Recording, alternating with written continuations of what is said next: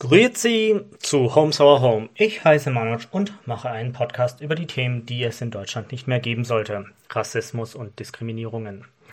Ich gebe meinen Senf zweimal pro Woche ab.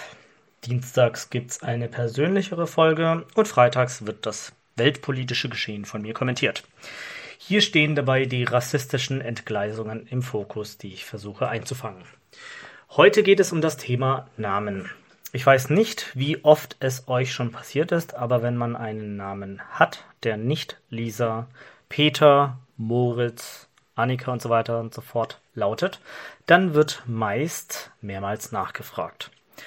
In meinem Fall, Manoj, schreibt man den Namen anders, als man ihn ausspricht. Undenkbar in einem so wortgewandten Land wie Deutschland. Meinen Namen schreibt man M A N O A J. Spricht aber das A nicht und das J sollte weich ausgesprochen werden. Bis ich diese Erklärung gemacht habe, ist meist mein Gegenüber eingeschlafen, verstorben oder hat bereits die Steuererklärung für die nächsten 25 Jahre abgegeben. Gefühlt war der Faktor Name in der Schule zum Glück einfacher. Vielleicht dadurch, dass man sich nur mündlich vorgestellt hat und es dabei blieb. Seit dem Studium fühlte es sich nur noch wie ein Krampf an und ich merkte deutlich, wie viel schwerer es fiel, sich nicht nur meinen Namen zu merken, sondern überhaupt mit mir in Kontakt zu treten. So gab es häufig folgende Konversationen. Hi, ich heiße Laura. Wie heißt du denn? Hi, ich heiße Manoj. Freut mich, dich kennenzulernen. Ui, ähm, du, äh, ähm, kannst du nochmal deinen Namen langsam aussprechen? Manoj. Äh, okay, Mano, ich werde dich bestimmt nochmal fragen. So, das ist jetzt ein nettes in Kontakt treten gewesen. Allerdings gibt es da natürlich auch andere Beispiele oder auch eben Erfahrungen, die ich gemacht habe, unter anderem auf Studiepartys, wo es dann hieß, ey Diggi, geilen Witz, den du gebracht hast. Ey, wie heißt denn du? Manoj. Mano, was? Nee, ich heiße Manoj. Viel zu kompliziert, Diggi. Ich nenne dich einfach der Ender. So, und manchmal war es auch der Schwarze, weil ich der einzige Dunkelhäutige unter all den Allmanns war. Aber es gab auch Situationen, wo man natürlich die Dörflichkeit und die Uneinsichtigkeit des Gegenübers genau in den Augen gesehen hat. So habe ich manchmal einfach den Namen Hans oder Peter angeboten, um dem Willen dieser Personen Raum zur geistigen Entfaltung zu geben. Ein anderes traurigeres Beispiel aus München war einmal, als ich in einem Bewerbungsgespräch für eine Firma mit F eingeladen war. Und dort tauchte ich entsprechend in einem Anzug mit ordentlich geschlossenen Schuhen auf und durfte Folgendes erfahren. Der Herr, der mir die Türe öffnete, hielt anhand der Licht, Lichtverhältnisse entsprechend meinen Lebenslauf vor sich in der Hand. Er musterte mich von den Schuhen bis zur Haarspitze, rümpfte einmal die Nase, bevor er dann versuchte, meinen Namen oder Nachnamen abzulesen. Stammelte, ja, also, ähm, Herr Mumu Mamu, ähm, weißt was? Kommst einfach mit. Kein Handschlag zur Begrüßung, keine wirkliche Begrüßung. Und vor allem ein Duzen. Hm. Hat mich schon sehr gewundert. So, ganz zu schweigen, dass der gute Herr dann, ja, äh, mich dann einfach in den Raum geschickt hat, hat auch nichts gesagt, hat dann zugemacht. Und ich habe dann noch mal ganz kurz überlegt, hm, ist da irgendwas vorgefallen oder habe ich jetzt gerade irgendwie ein bisschen was durcheinander gebracht? Und habe festgestellt, naja, in den zwei Vorgesprächen wurde ganz, ja, also wurde sehr auf Etikette geachtet und ich wurde ausnahmslos gesiezt.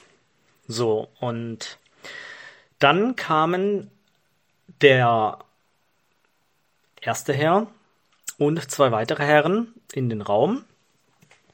Und einer siezte mich, die anderen beiden duzten mich, saßen und haben dann das ja, Bewerbungsgespräch angefangen und äh, der eine schaute aus dem Fenster, der eine spielte mit dem Handy und ja, haben dann hier und da mal ein paar Fragen an mich gerichtet. Natürlich stellenweise sogar ohne Augenkontakt. Und naja, als ob diese Szene nicht schon bereits absurd genug wäre, tauchte dann folgende absolut unzulässige Frage auf. Und zwar, ob ich in Deutschland geboren sei. Und da habe ich gesagt, naja, das können Sie dem Lebenslauf entnehmen. Da steht dran, wo und wann ich geboren wurde. Ähm, ja, und dass ich aus Baden-Württemberg komme und dass ich jetzt aktuell eben auf Jobsuche bin. Ähm, dann kam erstmal ein beflissentliches Schweigen. Und dann fing auch der Letzte an, mich zu duzen und stellte nochmal so ein paar Larifari-Fragen, die bereits eigentlich schon in den ersten zwei Vorgesprächen gefallen sind. Hm. Ja. Ähm. So, und worauf ich hinaus möchte, also das Bewerbungsgespräch verlief so ein bisschen schwach oder einfach beschissen, um es einfach auszudrücken. Und ja, worauf ich hinaus wollte, war, dass diese drei Herrschaften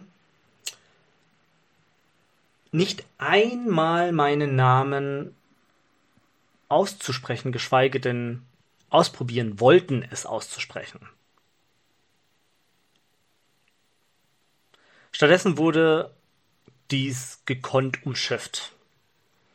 Und das ist nur einer von vielen Momenten, in denen ich merke, dass ich übergangen werde oder ich nenne es ein Entnennen meiner Person, wenn man sich zu feige ist, den Versuch zu starten, meinen Namen auszusprechen oder diesen überhaupt erst in Erfahrung zu bringen. Und es ist auch, ja, in gewisser Art und Weise so eine Entmenschlichung, wie ich finde, indem man mich wie etwas Ungewolltes behandelt. So, und ja, ebenfalls, was ich gelegentlich mitbekomme, ist, dass aufgrund von Namen selektiv Personen auch anders behandelt werden. Ein berühmtes Beispiel habe ich zumindest mal im Spiegel gelesen. Da ging es um eine fiktive Person, eine Sandra Bauer und eine Aische Öztürk. Beide haben dasselbe Gesicht, die sich bewerben. Selber Lebenslauf, selbes Anschreiben, selbe Noten. Und jetzt ratet mal, wer eingeladen wird und wer nicht. Eine Sandra Bauer hat eine dreimal höhere Chance, eingeladen zu werden, als eine Aische. Und das ist nicht eine repräsentative Studie. Und das ist auch noch nicht mal annähernd das, was an der Oberfläche der Dunkelziffer kratzen könnte. Wie ekelerregend und scheiße diese Situation ist, kann man sich eigentlich überhaupt nicht ausmalen. Dass sowas im Jahr 2021 nach wie vor der Fall in Deutschland zu sein scheint. Einen anderen, simpleren Fall kann ich euch nochmal schildern, was ich recht oft auch in der Uni oder auch im gewöhnlichen Alltag schon mitbekommen habe. Wieso wird zum Beispiel eine Cassandra aus Spanien um ihre Bilingualität beneidet, während Laila aus Marokko als Unterschicht angesehen wird? Marokko und Spanien trennen keine 20 Kilometer, wenn man das wissen möchte. Spanien wird dann als feurig temperamentvolle Sprache bezeichnet und Arabisch wird dann so ein Kuddelmuddel unwichtige, unzivilisierte Sprache bezeichnet oder gilt sozusagen als solche eine Sprache in Deutschland. Und wie ich finde, traurig und ein absolutes Armutsbeispiel. Ein anderer Fall wieder, eine Freundin von mir, die einen in Anführungsstrichen ausländisch klingenden Namen hatte, hat mitunter so sehr darum, äh, daru, ähm, Entschuldigung, darunter gelitten, dass sie selten angesprochen wurde, dass nie jemand ihren Namen richtig aussprechen konnte, dass sie sich zu ihrem 18. Geburtstag einen neuen offiziellen Namen ausgesucht hat. Es ist ein absolutes Armutszeugnis, also wirklich, es zieht einem die Schuhe aus, dass es in Deutschland toll ist, wenn es drei Sandras in einer Klasse gibt, aber bei einer Laila oder einem Johann wird weggeschaut oder man tut sich schwer, diesen Namen zu merken, zu akzeptieren oder auszusprechen. So, das war's für diese Folge. Die ist ein bisschen kürzer geraten, glaube ich. Vielen Dank. Ich wollte noch mal ganz kurz anmerken, probiert den Wahlomat aus, probiert Wahltraut aus, googelt, sofern ihr nicht eines der beiden kennen solltet. Und ja, ähm, wählt, beantragt die Briefwahl, wählt auf gar keinen Fall CDU, CSU, AfD und keines der anderen rechten Parteien. Und ja, ansonsten vielen Dank, dass ihr zugehört und eingeschaltet habt. Ich hoffe, euch hat diese Folge gefallen. Bitte abonniert diesen Podcast oder schreibt mir eine Bewertung bei iTunes. Und seit neuestem, dü -dü -dü Klingling, ähm, habe ich einen Instagram-Kanal. Unter manoj-hsh könnt ihr mir alles Mögliche drunter schreiben. Ich versuche möglichst pro Folge einen Post zu machen. Und ja, ihr könnt dann Anregungen, Kritik oder auch einfach mal nette Nachrichten zukommen lassen. Ich versuche dem standhaft jedem, also jeder Person irgendwo eine Nachricht wieder zurückzuschreiben. Und ja, empfehlt meinen Podcast weiter und freue mich auf die nächste Folge. Bis dahin, bleibt geschmeidig, bleibt cremig und bis dann.